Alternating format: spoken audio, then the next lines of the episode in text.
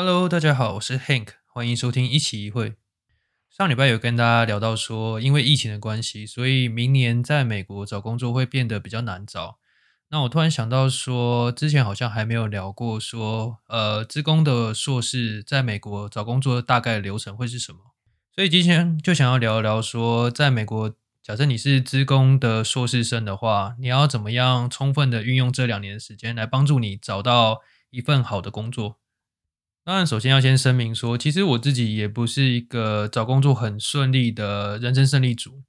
但是也因为我在这边已经要五年，要第六年了，然后也看过身边一些朋友说有找到实习，或是有找到正职，或是说找实习或是找正职都很困难的各种经验，所以我觉得，就算拿我自己的经验，或是拿别人经验的话，也还蛮值得拿来作为分享的。然后也因为今年疫情的关系，我觉得疫情可能会持续个一年吧，所以对于今年要毕业的人，或是明年要毕业的人来说的话，可能找实习或是找正职也不是那么的容易。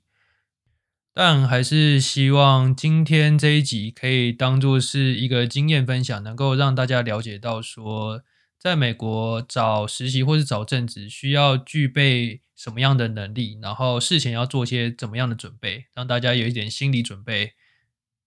那首先我会把在美国找工作的过程分成是第一年找实习的过程，跟第二年找正职的过程。然后如果把第一年分成是三个部分的话，又可以分成是开学前的部分，然后学期中的部分，然后还有是找到实习后暑假的部分。那首先，先来介绍一下第一年的比较重要的时程好了。第一个要介绍比较重要的一个时间点是开学的分界点。那 semester 制的话，像我之前在的 NC State 这个学校，它开学大概是八月中的时候开学。那 semester 制每个学校的开学时间还是会不太一样。像我记得 USC 的话，就是九月初的时候开学。那假如你是读 quarter 制的学校，例如说像 UC 系列的话，那它的开学时间大概就会在九月中到九月底。那我们就可以发现说，每个学校开学的时间其实变化是还蛮大的。但是其实这些美国的科技大公司，他们开始招实习的时间多半是差不多的，不会因为你学校开学，然后他才开始做实习招生的过程。所以我觉得，就算学校还没有开学，大家就要在开学前就必须先做好准备，因为你要知道说，其他学校有可能八月中就开学，然后过了，例如说一两个礼拜或是一个月之内，他们可能就会有 job fair，然后 job fair 就是各个的公司会到学校里面，例如说体育馆，然后摆设摊位，然后去招下一个年度的实习生或是正职。所以说，如果像你是读 U C San Diego 是那种九月底才开学的学校的话，那你等到九月底才准备要找实习，才准备开始准备履历啊，开始准备刷题的话，那可能就会比八月中就开始学期的学校，那准备时间还来的晚一个月。那你就少别人一个月的时间准备的话，那你找到实习的机会可能也会比别人再低一些。因为别人已经多比你准备了一个月，那当当然就是准备的比较充分一些。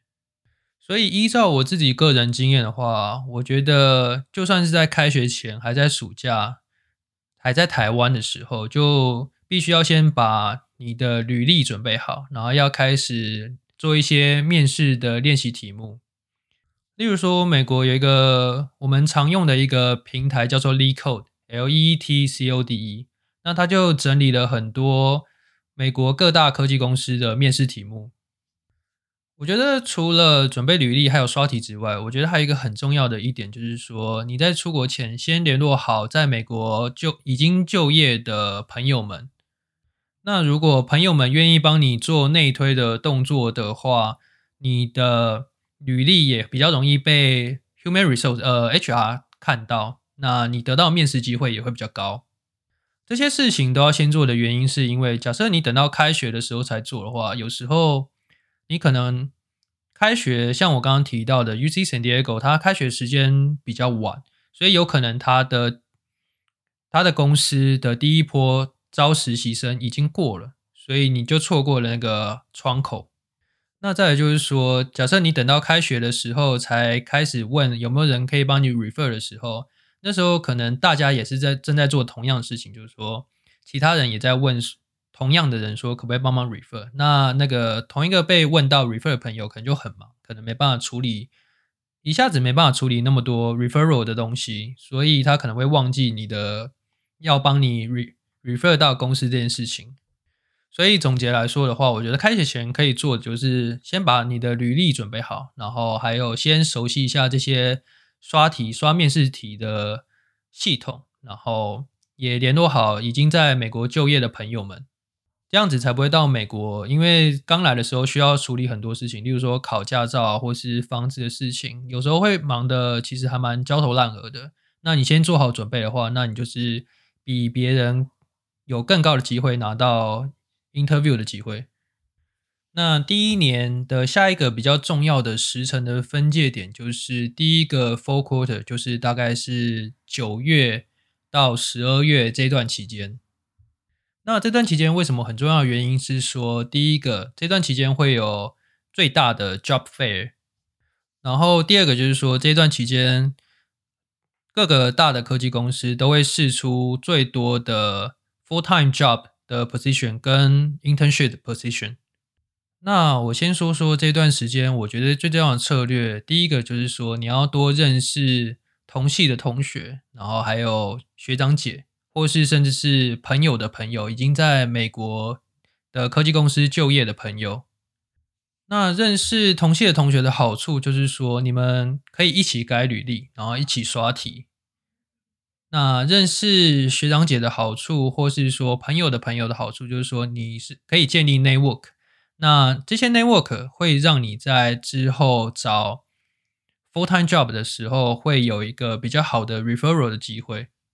那就算对方没有办法帮你 referral 的话，你还是可以知道说，你还是可以询问说，对方在公司里面是做些什么东西，或是这家公司，因为你可。不会不一定会有那家公司的工作经验嘛？那你就可以大概了解到说这家公司，例如说 Google，它的公司文化会是什么，或是说工作形态会是什么？那或是说有什么福利啦等等的。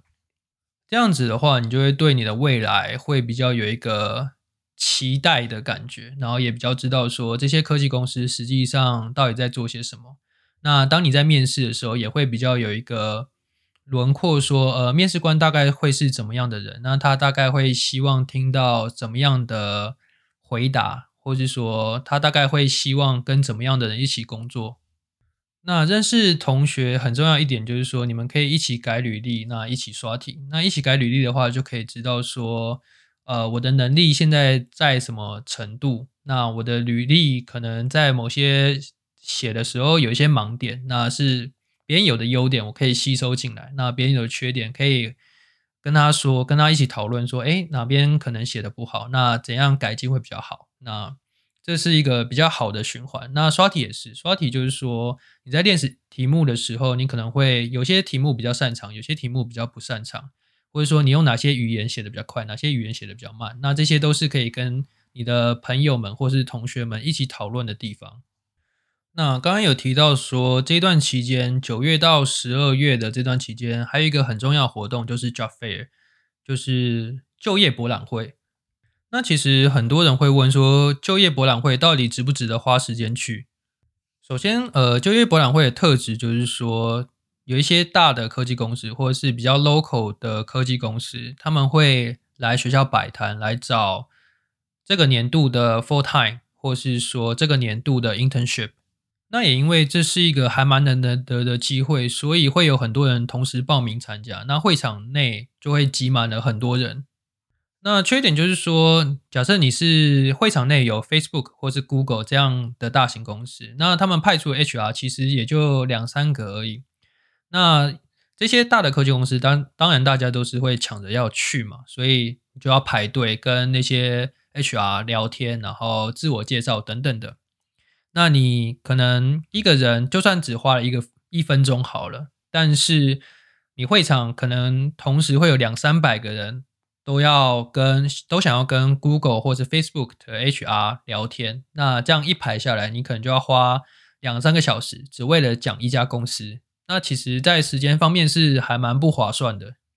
而且要换另外一个角度想，就是说，你一个 HR 同时一天要收一百份履历，那你要从那一百份履历，对于面试者而言，你要从那一百份履历中脱颖而出，其实是一件蛮困难的事情。除非你给 HR 有一个特别的印象，或是说你的履历有特别出色的地方，否则我会觉得说，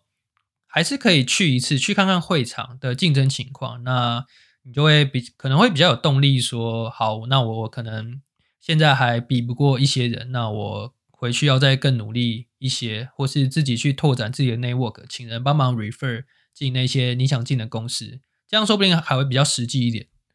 不过这也不代表说 job fair 是完全没用的。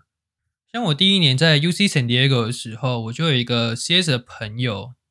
他就在 job fair 上遇到了 Salesforce 的，我记得是工程师方面的 team leader 吧。那那个 team leader。他跟听力的自我介绍，然后聊天之后就聊得还蛮愉快的。那那个听力的就当下就给他了一个面试机会。那我同学也把握了那次面试机会，就表现的应该是还不错吧。那后来就拿到 intern，然后最后做完 intern 之后就拿到 return offer，然后现在就在 Salesforce 工作。所以这个故事就告诉我们说，job fair 也不是完全没有用的。但是有时候找工作这件事本来就是运气运气的。我们也之后我自己也没听说过，就是有人找实习能够找的那么顺利的。所以关于要不要参加 job fair 这个问题的话，可能就看自己的取舍。那如果是我的话，我可能会参加个一次，看看现场的状况。那如果能够早点去，然后早点排到聊个一两家的话，就还不错。而且我觉得参加 job fair，如果有机会能够跟 HR 聊天的话，我觉得这是一个很好磨练自我介绍的机会。因为不管什么时候你在做，例如说像在做 phone interview 的时候，对方一定会要求说你做一个一分钟的自我介绍。那你在讲的过程中，因为是 phone interview，所以你其实不晓得对方对你的反应会是什么。但是如果是在 job fair，通常会是在面对面的这种方式，那你就可以知道说对方对你的自我介绍是不是有兴趣，或是哪一段比较没兴趣，那你就可以稍微记起来。那回去之后再重新做一遍自我介绍练习。那这样的话，你下次还有机会的话，那你就会可能就会表现得更好，总比什么都不练习，然后什么都不做来得好。那学习中找实习的阶段大概分成是三个部分，一个是像我刚刚说的九月中到十二月初左右是第一波的实习，还有正职试出名额的阶段。那再就是下个年度的一月到三月，那最后一波实习的机会是四月到五月。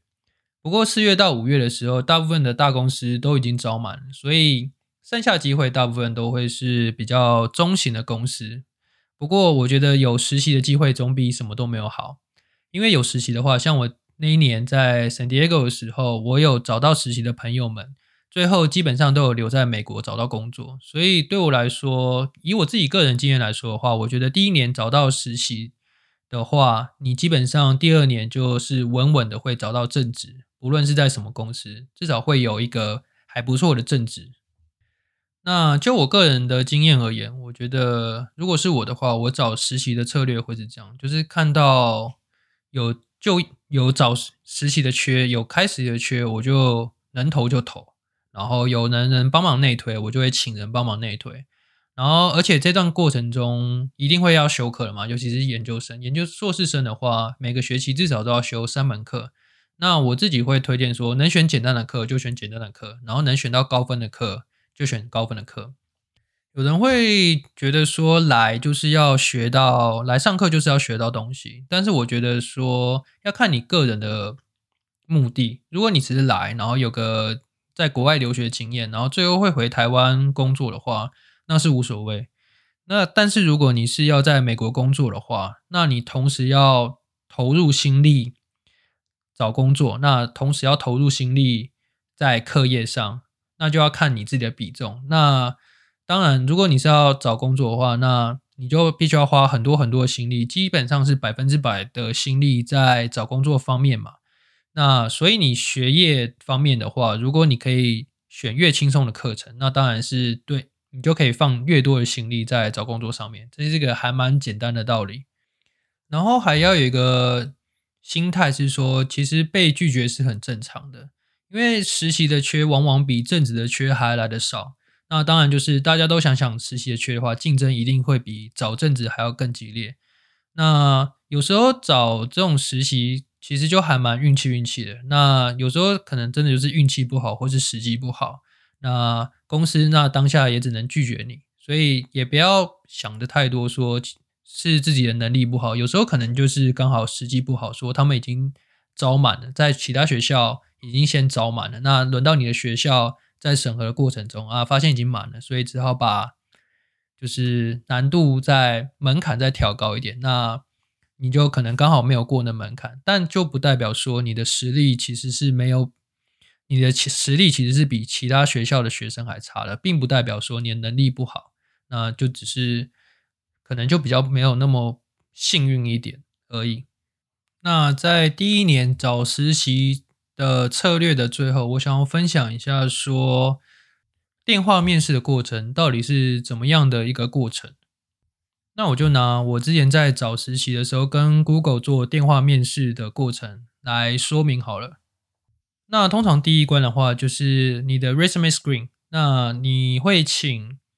第一个就是说，你会请你的朋友，例如说朋友帮你 refer，或是你自己海投。那你的 resume 会到 HR 的手上，那 HR 会。看看你的 resume 符不符合他们的标准。那如果有过的话，HR 就会寄信给你说，恭喜你过了 resume screen。那你就可以选择一个几个时间段，那看对方有有什么哪些时间是可以安排工程师跟你做电话面试的。那确认好时间之后，我记得在面试的两三天前。HR 会寄里面带有 Google Doc 的连接，那那个 Google Doc 的系统就是你面试的时候会把 code 写在上面的一个 share screen 的方式。那 Google 的实习的 phone interview 是这样子，它一次会有两个面试官会连续的面试。那第一轮的面试会是四十五分钟，那中间休息十到十五分钟。那十到十五分钟过后的话，第二个面试官就会。打电话给你，然后再进行第二轮的面试。那面试的过程中会主要分成是三个部分。第一个部分是自我介绍。一开始的时候，面试官会要求你做大概一到两分钟的自我介绍。那我觉得准备自我介绍的内容，大概就是在讲解你 resume 上面的内容，然后以及你对哪些领域比较有兴趣，那哪些部分。例如说，你做过的 project 或是你接触过的领域是跟 Google 相合的，那我这边以 Google 举例，所以就说是与 Google 相合的。然后听完你的自我介绍之后，面试官会问你一些关于 resume 上面的问题。所以说，你的 resume 上面不要放你不熟悉的 project，然后你的自我介绍里面不要讲到你不太熟悉的东西。就不要想说要把自己讲的听起来很厉害，所以在里面塞了很多听起来很炫的领域，但是其实自己就不太会。那当面试官一问到说：“哎，你例如说对 machine learning 很会，那你知不知道什么什么 algorithm？” 那你回答不出来的时候，那面试官就会觉得说你的能力可能不太够，所以反而就会造成反效果。所以我觉得最好的政策就是说。你把你自己所过所有做过的 project 全部再读熟一遍，然后把你的呃 introduction，把你的自我介绍练得很熟练，然后尽量展现出自己的优点，但是不要太夸大不实。这个就是我觉得在自我介绍的阶段最好的做法。那第二个阶段是 coding interview。虽然说是 interview，那形式上就很像说是面试官给你一个题目，然后你要想办法在时间内回答出来这样。但是我自己是觉得说这一段这个阶段考的比较像是说你的工作模式，还有你的工作流程大概是长一个什么样的方式。那面试官在这个阶段的时候，扮演的比较像是你工作上的伙伴或者上司。其实这个阶段的话，网络上有很多教学，那我这边还是稍微的分享一下我自己的经验。首先，面试官会给你一个题目，那你第一个要确认说你有没有听懂题目，所以你要先问一些问题。那其实问问题的方式有很多种，那其中一个方式确认让面试官确认你懂的方式，就是说你把问题用另一句话重新讲一遍，确认说你真的懂了。那除此之外的话，你也因为 coding 通常会是要写一些 function，那 function 会有 input，然后 input 放进去之后会有产生一些 output。那除了面试官给的一些 input output 之外，那你自己也可以加一些 input output，然后来问说说，哎，那如果说这个题目 input 是给这样的话。那 output 是不是就会这样子？那面试官就会告诉你是或不是。那除此之外，给一些 input output 之外的话，你也可以给一些比较极端的例子，问说如果这样遇到这样的例子的话，那应该要怎么处理？那经由这些问答的话，面试官就大概知道说你对这个问题的掌握度有多高。那再来问完问题之后，第二件要做的事情不是蒙着头就开始写，而是先。大概阐述一下你的解法，你可能会有些哪些步骤，可能会用哪些演算法，或是资料结构，或是说你可能会使用怎么样的语言？那为什么要使用这样的语言？它有什么样的特性？这个动作重要的地方就是说，因为写扣是要能够有点像是沟通一样，要让别人能够了解说你的想法是什么。所以你在设计出一个解法之前，比较好的工作方式是说，你先跟你的 mentor 去沟通，说你的解法是不是正确解法？那 mentor 假设有一些心里有一些想法，或是有一些 hint 的话，可能就会告诉你说是或是不是。那如果你什么都不讲的话，那 mentor 可能就不知道说你心里在讲什么。那你可能写到最后说，发现说啊，你的 test case 给出来的 output 都是错的。那那时候你可能就已经花掉大半的时间了。如果跟面试官沟通好，那面试官也觉得说你的解法是 OK 的话，那下一部分就是实际把你的解法用 coding 的方式，用你所选的程式语言写出来。这一段的话，我就建议说，你就选一个自己熟悉的程式语言，例如说 C 加加或是 Java，会是一个比较好的选择。还有我自己建议的方式是说，写 code 的话，就是先把步骤都写下来，用注释的方式把它写下来，然后。一段一段写，然后写一段的时候就稍微解释一下，说这一段的步骤最主要是在做些什么。那下一段最主要是在做些什么，让面试官知道你现在写的内容是跟你之前提出刚开始的时候提出的解答是在同一个方向。然后最后写完题目之后，也不要跟面试官直接说啊，我题目已经写完了。你可以试着把一开始面试官给的 test case，或是说你自己提出的 test case，然后带进你的 algorithm、你的解法里面，用人力的方式，有点像模拟 unit test 一样，去把 input 带进去，然后再看你的 output 是不是正确的 output。然后一旦确认说你的 output 都是正确的话，你就可以跟面试官说：“OK，好，那这个问题我写的差不多了。”然后面试官这时候会看大概时间的状况，然后可能会针对你目前他给的这个题目，然后再设计一些变化性的题目，然后会看你说，假设今天题目改成这样的话，你会怎么写？那当然，这个过程也跟之前在写基本题的时候一样，就是说要先跟面试官讨论说啊，假设改成这样的话，那我的哪边哪边可能要加一些哪些步骤，先用。口说的方式去跟面试官讨论说你可能的解决方式，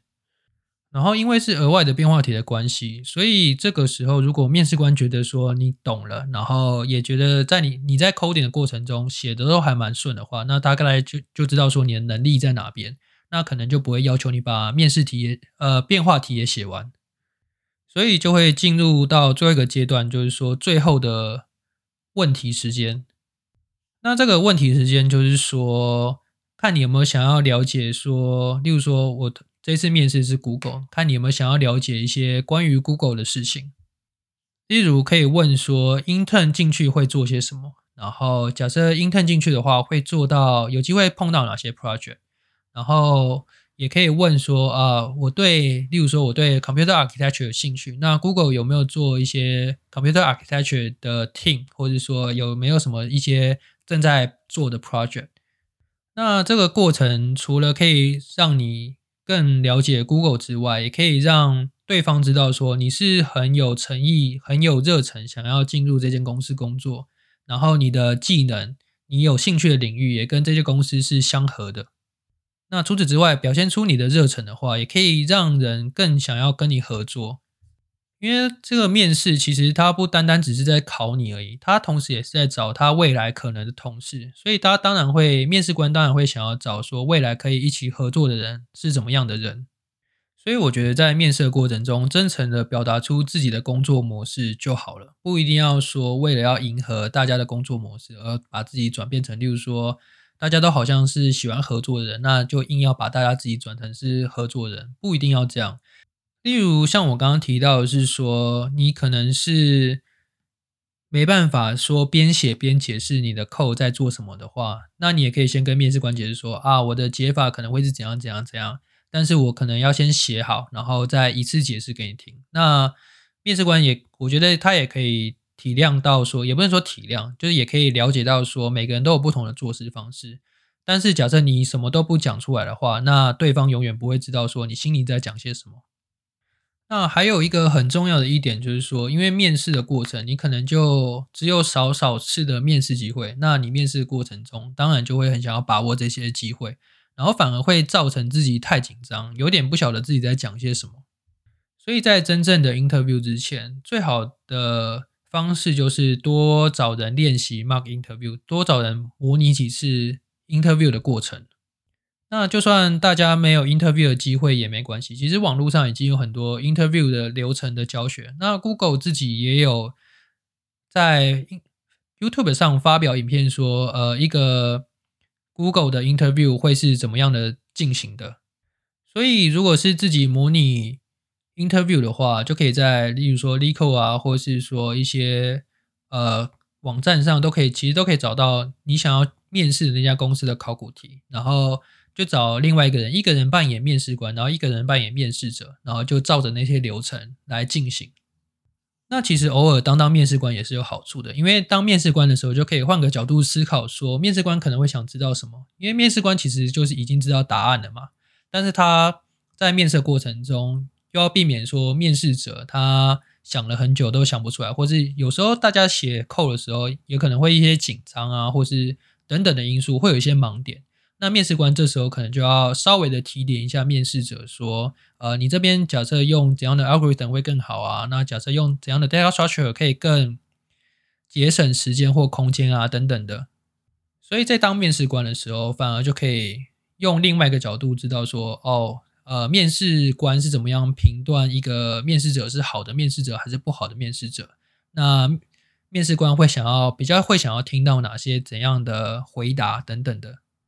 所以我觉得办这种模拟的 interview 的话，对于实力的增长，不论是当面试者或是扮演面试官的角色，都会有一个很大的成长。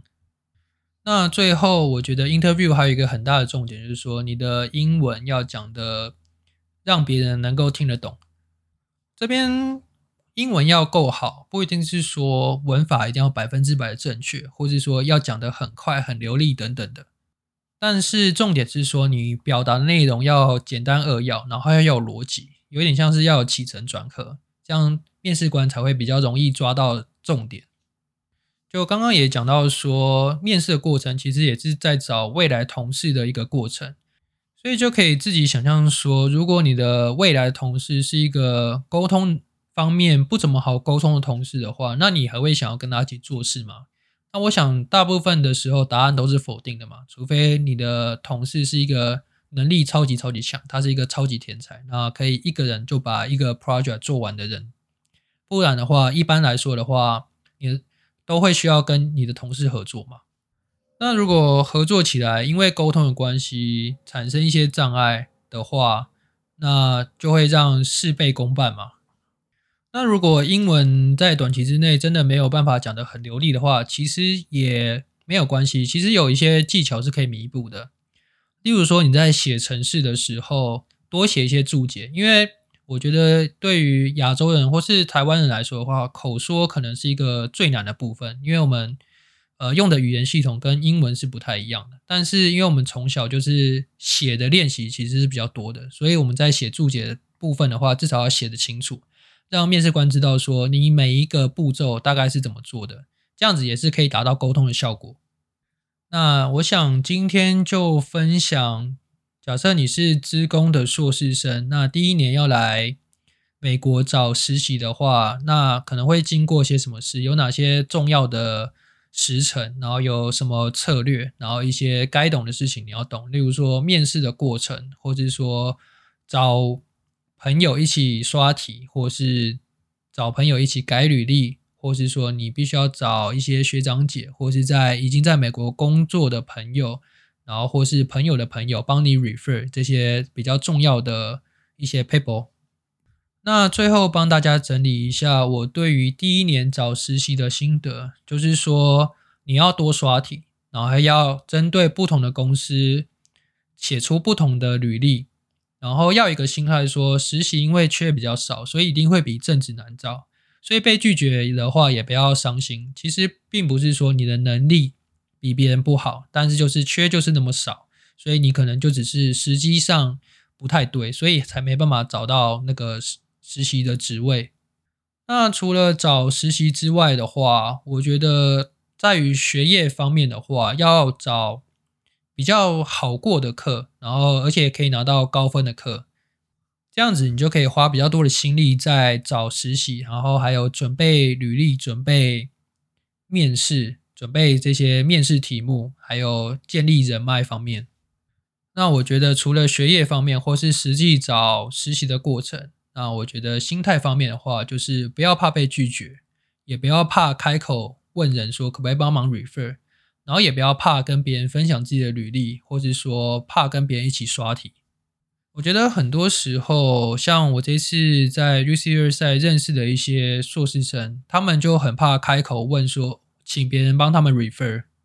就好像怕会麻烦到别人，然后好像欠别人人情一样。